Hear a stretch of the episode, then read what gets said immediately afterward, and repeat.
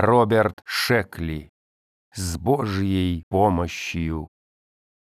Есть во Вселенной планета Аталла, и на ней громадная гора Санита, у подножья которой, в долинах, где климат умеренный и благоприятный, процветают различные цивилизации. Вершина же Санита закована в вечные льды, а по склонам то и дело сходят лавины. Склоны эти не просто крутые, они почти отвесны, и среди голых скал там зияют бездонные пропасти. Ни один человек не бывал на вершине Санита, она считается неприступной. Даже холмы в ее предгорьях словно бросают вызов альпинистам. Однако, как гласит легенда, некогда одному святому удалось таки на эту гору подняться, ибо святость этого человека за долгие годы достигла уровня божественности, а все благодаря усиленной и однонаправленной концентрации всех его духовных сил. Этот новоявленный бог, до своего вознесения на Санита, известный среди местного населения под именем Шельма, вырубил в гранитной щеке горы пещеру, сделал себе ложе из ледяных глыб и сплел из лишайников коврик для медитации. Ничего более ему не требовалось, ведь он научился вырабатывать вполне достаточно энергии и внутреннего тепла для своей жизнедеятельности. Шельма решил провести на вершине Санита несколько тысячелетий и как следует попрактиковаться в применении однонаправленной концентрации, хотя и без того неплохо владел этим мастерством, и оно даже принесло ему титул бога. Но достигнутые результаты его не удовлетворяли. Он полагал, что может еще отточить свое умение.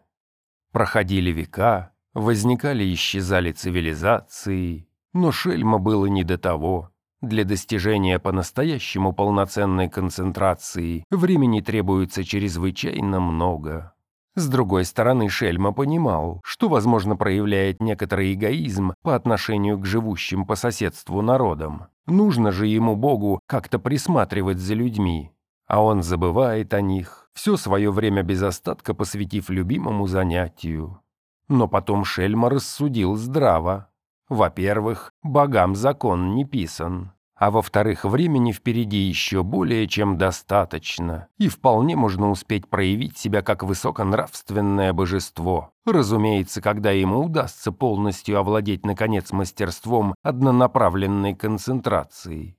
Для бога, желающего от всего отрешиться, гора Санита была местом поистине идеальным. Рев бурь и грохот лавин создавали отличный звуковой фон, а клубящиеся белые облака и темные тучи являли собой отличный объект для медитации. И расположена пещера Шельма была так высоко, что людские молитвы редко достигали его ушей. Заглушенные воем ветров и толщей снегов, они казались Шельма скорее печальными стонами или вздохами, не имевшими к нему отношения. Однако даже богам не дано вечно оставаться в стороне от мирских дрязг. Какое-то время, конечно, можно продержаться, но в итоге тебя все-таки достанут земными проблемами. И вот как-то раз человек из Нижнего мира застал таки Шельма врасплох, взобравшись на неприступную вершину и отыскав его пещеру. Но Шельма, разумеется, никакого удивления по этому поводу не выказал. Боги ведь никогда не удивляются. И все же это было для него неожиданно. Человек пал перед божеством Ниц и принялся возносить ему длиннющую молитву. «Да-да, спасибо большое», — прервал его Шельма. «Скажи лучше, как ты сюда попал? Ведь считается, что взобраться на Санита не может никто, кроме богов. Ты случайно не бог в человеческом обличье?» «Нет», — сказал человек. «Я обыкновенный человек, и зовут меня Дэн. Мне помогли подняться на такую высоту, как и мои собственные добродетели и благочестие, так и молитвы людей, которые там внизу поклоняются тебе». «Ясно», — промолвил Шельма. «Не хочешь ли присесть с дороги? Вот и подходящая ледяная глыба. Надеюсь, ты достаточно хорошо владеешь терморегуляцией». «Да, конечно», — отвечал Дэн. «Ведь это один из самых легких шагов на пути к высшей духовности. «Ты прав», — согласился Шельма. «Ну, рассказывай, зачем ко мне пожаловал?» Дэн поудобнее уселся на ледяную глыбу, поправил одежду и сказал, «Господи, мы твои верующие молим тебя о помощи. Без твоего вмешательства мы вскоре будем уничтожены, стерты с лица Аталлы». «Да, и что же у вас случилось?» — спросил Шельма. «Надеюсь, что-то серьезное? Я не люблю, когда меня отвлекают по пустякам». «Все дело в проклятых стальных крабах!» — воскликнул Дэн. «Самопрограммирующиеся механические вампиры тоже, конечно, не подарок. Да и медные скорпионы со взрывающимися хвостами несколько поднадоели. Но основное все-таки крабы. Эти чертовы автоматы научились сами себя воспроизводить. Мы один завод разрушим, так тут же появляется десяток новых. Чертовы твари заполонили наши дома, улицы, их полно даже в храмах. Они созданы как убийцы, и сейчас мы им явно проигрываем. А в мое время на Талле ничего подобного не было, заметил Шельма. Откуда же эти крабы взялись? Ну, начал Дэн. Тебе ведь, наверное, известно, что сейчас на Аталле царит мир. Но еще в самом недавнем прошлом некоторые страны продолжали друг с другом воевать. Тогда-то и были изобретены стальные крабы. А через некоторое время они вырвались из-под контроля людей и мгновенно распространились сперва на территории той страны, где были созданы, а потом и по всему миру. Крабы размножались быстрее, чем их успевали уничтожать. Мы, разумеется, совершили большую глупость. Но теперь просто пропадаем. Господи, умоляю, яви свою милость, помоги нам, сделай хоть что-нибудь». Несмотря на добровольное отшельничество, Шельма все-таки чувствовал себя чем-то обязанным этим людям, его верующим, как они себя называли. «Ну хорошо, я это улажу», — сказал он. «Но сможете ли вы впоследствии сами о себе позаботиться, а меня оставить в покое?» «О, конечно!» — воскликнул Дэн. «Мы абсолютно уверены, что человеческое общество способно управлять собою. Мы, люди, хотим сами ковать свою судьбу. Мы считаем оправданным отделение церкви от государства. Вот только чертовы крабы, к сожалению, вырвались из-под контроля». Шельмов всесторонне изучил проблему чертовых крабов, включив великое знание, которым теперь в качестве бога располагал. Внизу действительно были серьезные неприятности. Разумеется, он мог бы запросто сотворить чудо, и все крабы тут же исчезли бы. Богу это раз плюнуть. Однако Совет Божественной Этики вряд ли одобрил бы столь прямое вмешательство в жизнь людей. Подобные чудеса обычно приводят к возникновению суеверий, и Шельма пришлось создать некий вирус, Люди, между прочим, так и не сумели разобраться в его происхождении, который разрушал микросхемы не только стальных крабов, но и медных скорпионов и механических вампиров. Умело манипулируя вирусом на генетическом уровне, Шельма заставил его уничтожать только вредные для человека автоматы, а потом подвергнуться саморазрушению. Когда дело было сделано, Шильма быстренько прервал словоизлияние ликующего Дэна и заявил, «Знаешь, я не против потрудиться разок на благо человечества. В конце концов, я ведь и сам когда-то был одним из вас. Но теперь очень прошу на какое-то время оставить меня в покое. Мне нужно, наконец, как следует сосредоточиться и достигнуть максимальной однонаправленной концентрации. Итак, Дэн вернулся назад в мир людей, а Шельма опять с головой погрузился в любимое занятие. Шли годы, но Шельма они казались мгновениями. И когда Дэн снова возник на пороге его пещеры, он удивленно спросил, «Снова ты? Так скоро? Что же случилось теперь? Неужели я тогда не всех крабов уничтожил?» «Всех, слава тебе, Господи!» — ответствовал Дэн. Тогда в чем дело? Видишь ли, некоторое время мы вполне успешно жили в мире и покое, но потом опять начались неприятности. Неприятности? Вы снова стали воевать друг с другом? Нет, войн мы избежали. Стряслась совсем иная беда, но не менее страшная. У нас имелись огромные бетонные резервуары для хранения ядерного и химического оружия, которое ныне вышло из употребления. По мнению специалистов, угрожать нам это ничем не могло. Но потом что-то все-таки внутри этих озер произошло. Началась неведомая ученым мутация, и зародилась некая новая, и, надо сказать, весьма агрессивная форма жизни. «Итак, вы создали новую разновидность живых существ?» — молвил Шельма. «Как бы случайно, по ошибке, но тем не менее. И теперь вам нужен Бог, чтобы разрешить создавшуюся проблему. Вам, верно, не сладко пришлось». Дэн кивнул. «Да уж, из этих искусственных озер поползла живая полужидкая субстанция, пожиравшая все на своем пути и быстро заполонявшая планету. Эта тварь везде рассыпает свои споры, заражая людей, и скоро Атала исчезнет под ее покровом. И у нас, увы, нет средства, чтобы остановить этот кошмар. Если ты нам не поможешь, Господи, мы приговорены. А вы, глупцы, упорно продолжаете ошибаться на одном и том же месте», — сказал Шельма. «Неужели так трудно было сделать выводы из истории с остальными крабами?» «Ты прав. Ну уж на этот раз мы выводы сделаем наверняка», — воскликнул Дэн. «Весь мир в страхе и тревоге ждет конца. Но поскольку мы, к счастью, пока что не успели себя уничтожить, может быть, ты сумеешь помочь нам еще разок?» Мне кажется, уж после этого-то мы определенно изберем путь прогресса и построим новый, куда лучший мир». Шельма снова включил великое знание и всесторонне обследовал создавшуюся ситуацию. Радиоактивная тварь неведомого химического состава выглядела действительно устрашающе. Ее оранжево-черные кляксы испятнали уже большую часть сине-зеленых просторов красавицы Аталлы. Будучи богом, Шельма имел несколько возможностей решить эту задачу. Он сделал новоявленное химическое чудовище чувствительным к нехватке набелия, неустойчивого радиоактивного изотопа, относящегося к актиноидам, а затем неким чудесным образом удалил с планеты Аталла весь набелий. Шельма, в общем, любил порой пошутить и, разумеется, собирался позднее вернуть все на свои места.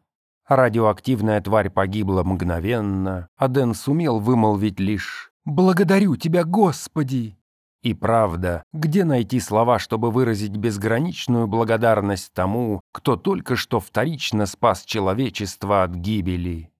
А затем Дэн, естественно, вернулся в свой мир, а Шельма — к любимому занятию. Он вроде бы еще и сосредоточиться не успел. Глядь, а этот Дэн опять на пороге, «Ты же только что был здесь!» — воскликнул Шельма. «С тех пор уже полвека прошло», — возразил Дэн. «Но это же ничтожно мало!» «Ты прав, Господи!» — смиренно признал Дэн. «Молю тебя, прости, что я снова нарушаю твой покой. Не за себя молю, но за весь народ, твой народ, Господи, ибо он беспомощный, обречен на страдания». «А на этот раз что случилось?» Очередное ваше изобретение вышло из-под контроля». «На сей раз всему виной паратиды. Я знаю, тебя не интересует земная политика, но позволь, я все же немного поясню. Паратиды – одна из основных политических партий в нашей стране. Они выступают за свободу, равенство и справедливость по отношению ко всем вне зависимости от расовой и половой принадлежности или религиозных убеждений. Во всяком случае, так мы думали. Но когда паратиды пришли к власти, стало ясно, что нас жестоко обманули. На самом деле они оказались беспринципными авторитаристами, фанатичными циниками и... «Довольно, я понял», — прервал его Шельма. «Но вы-то почему позволили таким людям прийти к власти?»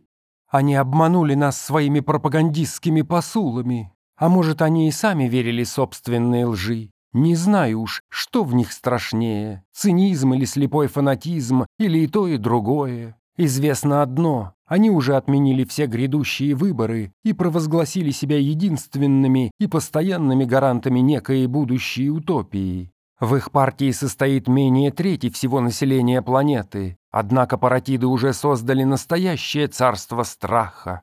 «Но почему же вы не оказали им сопротивления?» — спросил Шельма. Но оружие-то в их руках, и это их солдаты маршируют по улицам. Ужасные вещи рассказывают также об их камерах пыток. Они уже бросили в застенки тысячи людей. Запрещена любая культурная деятельность. Можно лишь сочинять вариации на одобренные правительством музыкально-патриотические темы. И мы, беспомощные, оказались полностью в их власти. Только ты один, Господи, можешь спасти нас. Шельма задумался. Интересно, можно ли отыскать примеры божественного вмешательства в политические дела людей? Спросил он. Разумеется, и немало. Многочисленные сведения об этом имеются в наших древних религиозных аналах. А в этих аналах не говорится, какова в подобных случаях божественная судебная процедура. Господь поразил неправых. Как же он определил, где правые, а где неправые? Дэн подумал и сказал. Иногда люди посылают своего пророка с конкретной жалобой непосредственно к Богу, как вот меня, например». «Нет, этого недостаточно», — заявил Шельма. «Ведь необходимо выслушать доводы и противоположной стороны». «Но ведь ты мог бы узнать, где истина, включив свое великое знание», — подсказал Дэн. «Нельзя», — возразил Шельма. Великое знание годится только в том случае, когда оперируешь фактами, а не мнениями. «Ну тогда делай, как сочтешь нужным», — сказал Дэн. «Хорошо», — кивнул головой Шельма и вдруг застыл, прищурив глаза из-за чрезвычайно интенсивной внутренней концентрации. Невидимое глазу энергетическое поле со звоном окутало его. У Дэна даже волосы встали дыбом. Пещеру вдруг залил зловещий красный свет, который то слабел, то становился ярче, точно его интенсивность регулировалась с помощью какого-то дьявольского реостата. Потом свет погас совсем, и пещера приняла свой обычный вид. «Кончено!» — устало вымолвил Шельма. И Дэн услышал, как с Аталлы донесся страшный вопль. В нем слились печаль и ярость, гнев и тоска, и так он был силен, что, в отличие от людских молитв, сумел достичь даже пещеры Шельма. «Что же ты сделал, Господи?» – пролепетал Дэн. «Я принял самое простое решение. Теперь все паратиды исчезли». «Что значит исчезли?» «Пожалуй, это можно назвать и убийством», – спокойно ответил Шельма. «Но я предпочитаю говорить, что они исчезли или что их количество стремится к нулю. В общем, больше у вас с ними неприятностей не будет. Все ваши проблемы решены». Дэну понадобилось некоторое время, чтобы осознать случившееся, и ужас постепенно объял его. Он понял, Шельма только что уничтожил треть населения планеты.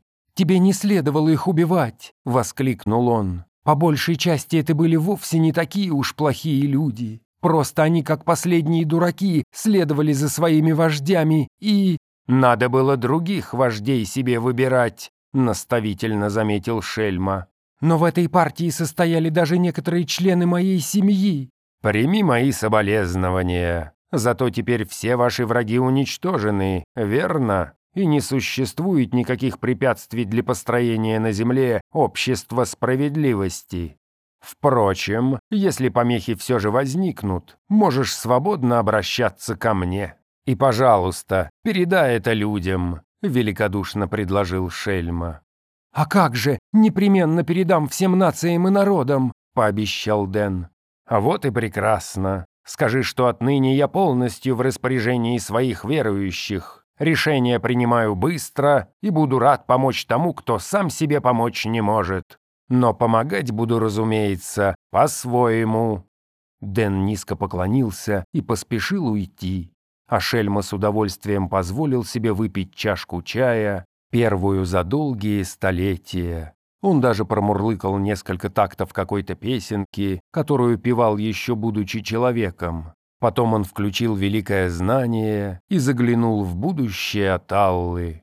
Он внимательно изучил ближайшие лет полтораста и понял, что утопии эти люди так и не создали. Однако жили они в общем неплохо, по крайней мере не хуже, чем можно было предполагать. И никто больше за этот период к нему за помощью не обратился.